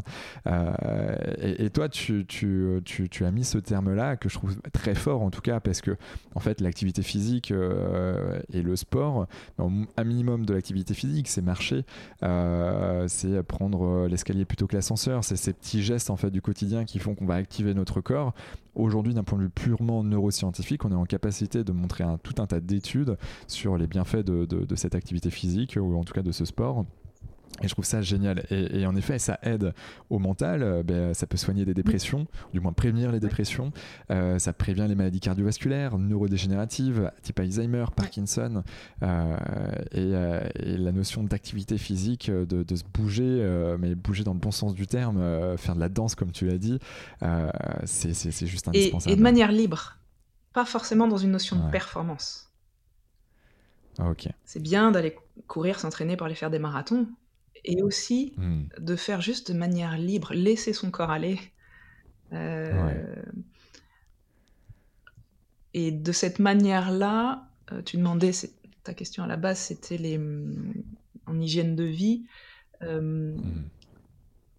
Je laisse de plus en plus, j'essaye d'écouter mon biorhythme. Et c'est aussi pour ça que j'ai quitté un poste de salarié pour pouvoir, si je veux faire des siestes l'après-midi, je fais des siestes si je veux bosser le week-end. On est deux alors. Si je veux bosser le. Ah, mais j'adore les siestes. Il y a plein d'idées qui m'arrivent euh, parce que euh, j'ai eu ce moment de pause.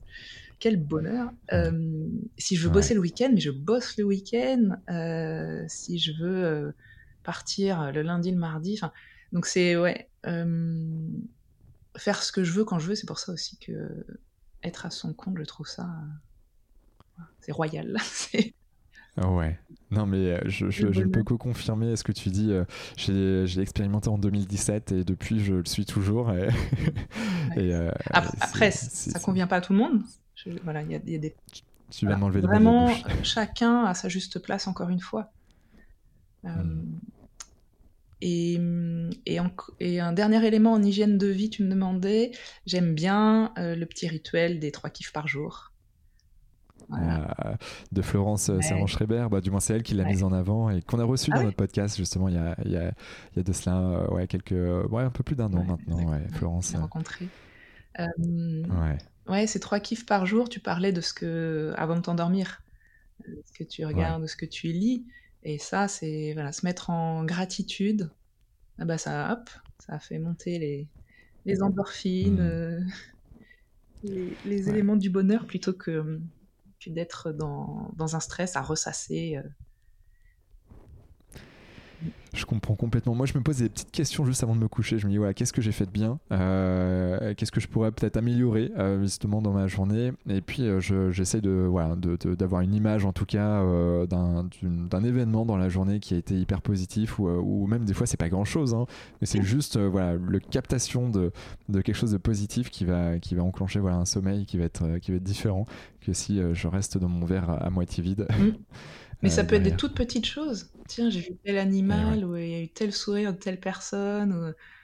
Ah, c'est reconnecté à cet élan-là. Ah, mais j'ai, j'ai eu un beau moment, tiens, quand, quand il y a eu ça aujourd'hui. Ah, voilà. Je fais revivre à mon corps ça et je le goûte, je le savoure. Quoi. Hmm.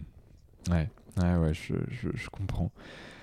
Question, on arrive sur les questions de fin. Est-ce que tu as un gris-gris, une croyance particulière euh, qui, euh, qui fait que euh, bah, quand tu as un petit coup de mou, tu penses très fort ben, à ça, ou, tu prends, je sais pas, un collier, ou est-ce que tu as quelque chose, toi, de ton côté, quand tu as un coup de mou, pour, bah, pour rebondir, pour dire, ok, c'est bon, ce n'est que de passage Euh, mon gris-gris, ça va être le chocolat. Il y a un ah super gris-gris. Hein. qui, fait du bien, qui fait plaisir. Ah, le chocolat noir, ah ouais. ça c'est mon remontant, évidemment. Ah du chocolat noir, tu vois. oui, sinon c'est pas du chocolat. ouais. ouais, ouais, ouais. Ça va être ça. Et euh, après, euh, dans les exercices, euh, tu sais, que ce soit de PNL, hypnose ou sophro, en général, on, mmh. part sur notre lieu ressource. Et donc, quand j'ai besoin, je vais aller me reconnecter à ça, à mon lieu ressource, et mettre une main sur mon cœur, et pouf, tout de suite, là, ça y est, la connexion, elle se fait. Et ça m'apaise. Parce que j'ai aussi évidemment un mental qui, mental qui mouline beaucoup. ouais, ouais, ouais, je peux comprendre. Ça, se voit avec cette vision holistique euh, et les idées que tu dois avoir en permanence. Euh, je, partage un certain nombre de choses là-dessus. Euh, est-ce qu'il y a une personne que tu aimerais écouter sur ce, sur ce podcast qui est dans la sphère santé, bien-être, spirituel, environnemental global, holistique? Euh, Alors, j'aimerais, moi je voudrais plus de femmes. Vraiment, il faut. Euh, je ne sais pas pour ton podcast, mais euh, mettre plus de femmes à l'honneur, inviter plus de femmes. Et hmm. Dans les personnes qui, moi, m'ont beaucoup apporté, il y a Solène Thomas, qui a fondé l'association Éclore. Je sais pas si tu la connais. Je la connais pas, mais j'en ai entendu parler. Elle a organisé les Debout citoyennes. Elle a quand même réussi à, faire monter 100 femmes sur scène au Zénith de Paris. Euh, euh, une générosité incroyable. Une, euh, elle travaille dans le recrutement et elle capte, pour moi, elle capte l'âme des gens en quelques secondes. Une personne hmm, incroyable qui a une, une générosité de, ouais, de sororité superbe. Et puis après, J'admire beaucoup euh, en ce moment Flore Vasseur. Femme, hmm, voilà, c'est des femmes engagées, passionnées, brillantes et qui osent. Euh, donc là, il y a son film Bigger Than Us qui, qui tourne, euh, qu'il faut vraiment aller voir. On, peut le voir où son film Sur les plateformes Peut-être sur, on va sur son site internet. il faut aller voir sur Bigger Than Us. Ok. Je elle a, elle a suivi des jeunes activistes dans différents pays euh, et, c'est magnifique. Elle a, ouais, pour moi, elle a une, humanité, une femme engagée. Euh, et c'est beau à voir. Ok. Ben je, vais aller, je, vais aller, explorer ça davantage. Euh, si on veut te joindre, que ce soit pour une prestation dans son entreprise, que ce soit à titre individuel ou pourtant pour enregistrer un épisode avec toi, ou bref, que sais-je, si on veut rencontrer, te rencontrer. ou juste pour discuter. exactement, comment, comment peut-on faire? Euh, Moi, ça va être surtout par LinkedIn. LinkedIn, euh, mon site web ecosofia.com. Alors, Ecosofia, ça s'écrit E-C-H-O S-O-P-H-I-A. Donc, c'est éco euh, avec un H que j'ai mis pour la notion de humain, de harmonie, hope. Euh, et euh, ça vient de Eco-Sophia, Sophie, la sagesse de l'écologie. Bref, voilà. Hmm. Euh, et puis après, il y a en actualité, à la rentrée, il y a le salon Pro Durable pour les professionnels du développement durable, qui se tient à, Paris, mais je crois que c'est aussi en, ligne, avec des belles conférences. Il y a une belle conférence là que je vais animer avec Emma Aziza. Voilà, voilà typiquement une femme brillante, euh, superbe, qui ouais, vraiment brillante, qui, qui, vaut le coup d'être encore plus connue, euh, spécialiste des sujets de l'eau. Euh, et puis une conférence aussi sur le facteur humain avec le GIECO. Puis dans l'actualité, ben, on, se verra à l'événement à Montpellier. Exactement, en octobre prochain. je, il me semble que c'est possible que ça soit le 10 octobre, ouais. quelque chose comme ça. Et puis après, bah, sur mon site, j'ai une newsletter euh, trimestrielle, donc je, voilà, c'est 4 mails par an, quoi. ouais. Pour l'actu. Ok. Ça marche. Et puis, euh, puis j'imagine qu'on peut te suivre aussi dans d'autres podcasts. Euh, tu as dû peut-être en enregistrer quelques-uns, non? C'est où c'était Je le sais pas. C'était le premier. Pas mal de, pas mal de conférences. Ouais, conférences bien mm. évidemment. ok. Super, bon, en tout cas, je mettrai tous les liens dans les notes du podcast. Est-ce que tu as un dernier mot à dire à nos auditeurs, Amélie? Un dernier mot dans, avec tout ce qu'on a dit. Ouais. J'aurais envie de dire de laisser circuler l'énergie. Écoutez votre corps, il sait. L'intelligence du corps. Et euh, mettre du cœur et de l'amour dans tout ce qu'on fait. Parce que c'est ça qui va contribuer à changer le monde. Et donc prenez soin de vous, des autres et de la planète. En effet prendre soin de soi, des autres et de la planète. Bah, je pense que c'est un beau message de, de, fin, en tout cas pour cet épisode. Euh, bah, merci infiniment, Amélie. Euh, pour, et j'ai envie de te demander euh, comment s'est fait un petit check-in tout à l'heure avant d'enregistrer le podcast.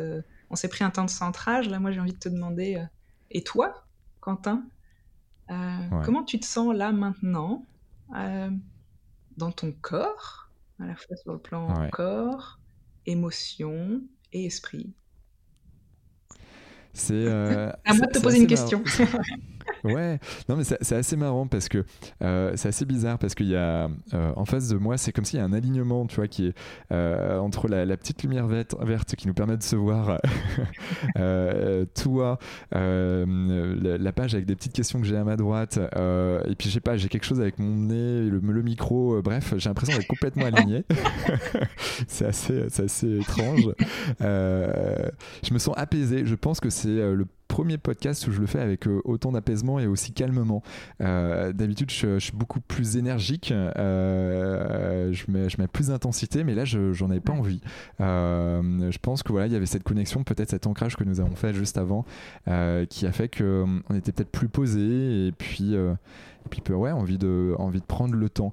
Euh, tu vois, c'est quelque chose mm. que euh, ces dernières semaines, on, on me l'a reproché d'aller trop vite, de, de, sauter des étapes, euh, de ne pas prendre le temps d'écouter les autres aussi. J'ai mon côté des fois où envie d'entreprendre de, et d'aller vite et de sentir que c'est comme ça qu'il faut le faire. Et puis, et puis ouais, mais en fait, on n'a pas tous la même temporalité des fois. Et il faut savoir aussi respecter l'autre. Et, euh, et là, le, le fait d'être posé, d'avoir pris le temps, qu'est-ce que ça te fait? Bah, ça fait du bien. ça fait du bien. Non, ça fait du bien. Ça fait du bien de se poser euh, et de se dire que euh, ben, c'est important d'être peut-être, je sais pas si c'est le terme exact, mais dans une forme d'efficience, dans le sens, en tout cas, d'être écologique, dans le sens où il faut ben des fois ça sert à rien de partir dans tous les sens c'est euh, voilà qu'est-ce qui est le mieux pour moi quelque part et, euh, et où est-ce que je vais pouvoir mettre aussi l'énergie euh, au bon endroit ou l'ego au bon endroit pour pouvoir pour pouvoir avancer. Mais en tout cas prendre le temps de, de savoir qu'est-ce qui ouais qu'est-ce qui est le plus important quelque part pour soi mm. aussi et pas faire mille trucs en permanence et d'être sursollicité derrière. Pour c'est la posture juste quoi ensuite Ouais. Ouais, ouais. Et qui varie en permanence quelque part, parce que ben, en fait, on est dans un, on est en perpétuel mouvement, et, euh, et puis il faut essayer de retrouver cette petite jauge. Euh, tu vois, j'ai cette image de, euh, du niveau, tu sais, avec la petite bulle, qu'il faut essayer de trouver ce, mm. ce, cette image. Et, mais mais c'est ça qui nous fait qu'on qu ait envie aussi. et avec les émotions qui varient, qui montent, qui descendent, énergie haute, énergie basse. Bah, merci pour cette question, Amélie. Les âmes qui Amélie. Moi, je me sens aussi posée, et puis ça m'a mis en joie, euh, vraiment. Euh, c'était, je me sens nourrie par notre échange. Mais euh, moi, c'est pareil et ça me donne envie euh, ben, de, de, faire tout ce que tu proposes, de, tu vois, de cette marche euh, dont tu m'as parlé, dont tu nous as parlé dans, dans, la forêt. Mais typiquement, c'est quelque chose que ça m'a donné énormément envie. Et, et, il y a, il y a un autre truc qui est sympa aussi, c'est à la fin de l'année. C'est une journée pour faire le bilan en conscience de son année et mmh. pour poser les intentions pour l'année suivante. Et on le fait pas du tout sur un plan mental. Euh, de euh, je coche les cases et allez, je me fixe des objectifs. Non. Là, si on va laisser émerger, on va d'abord lâcher ce qui nous convient plus, et ça passe par la danse, ça passe par de la sophrologie, etc. Enfin, j'y mets tout, tu vois. Et ça aussi, c'est un moment, euh, je trouve, bah, un rituel annuel qui est très précieux. Mmh. Et de le faire en conscience, dans les quatre dimensions, c'est un pur bonheur. Ouais, ben euh, ça, je, ouais, je, je, veux bien avoir toutes ces informations. et, et, tu le fais en présentiel, j'imagine Tu le fais dans un. Ouais, ouais, ok. D'accord. Bon, ben, j'essaierai de, glaner quelques infos supplémentaires. Merci infiniment, Amélie. Euh, et, puis, toutes celles et ceux qui nous écoutent euh, encore. Pensez, ben, ceux qui nous écoutent, ouais. Ouais, ouais, ouais. Ben on pense très fort à, toutes ces personnes. Et puis, euh, bah, n'hésitez pas à regarder dans les notes du podcast pour aller euh, cliquer sur tous les liens qui vous intéressent. Euh, aller se connecter à, Amélie, voilà, tant sur la, partie pro, perso, bref, ce que vous, avez envie. et puis, puis, je vous dis à très très vite pour un nouvel épisode avec une personnalité aussi exceptionnelle qu'Amélie. Ciao, ciao. Bravo. Vous avez écouté cet épisode de Génération Canopée jusqu'au bout. Merci de le partager à au moins 3 personnes autour de vous et de nous mettre une note 5 étoiles avec un gentil commentaire. Au-delà d'en avoir besoin pour être dans le top des classements, c'est hyper important pour nous. Pourquoi? Parce que ça nous permet de toucher un maximum de personnes qui méritent d'être plus heureuses, en meilleure santé et plus performantes. D'autant plus que, plus nous aurons d'abonnés, plus nous pourrons attirer des personnalités exceptionnelles avec tout ce qu'elles ont à nous apporter. Et si vous souhaitez passer un cap dans votre vie, pour être plus heureux, améliorer significativement votre niveau de santé et ou devenir plus performant, toute l'équipe de Canopy est prête à vous bichonner comme il se doit. Vous n'avez qu'une seule chose à faire. Créez votre profil sur canopy.com, Q A N O P E E.com si ce n'est pas déjà fait et faire votre check-up bien-être du contenu gratuit et des praticiens vous y attendent. C'était Quentin Aoustin et je vous embrasse. Ciao ciao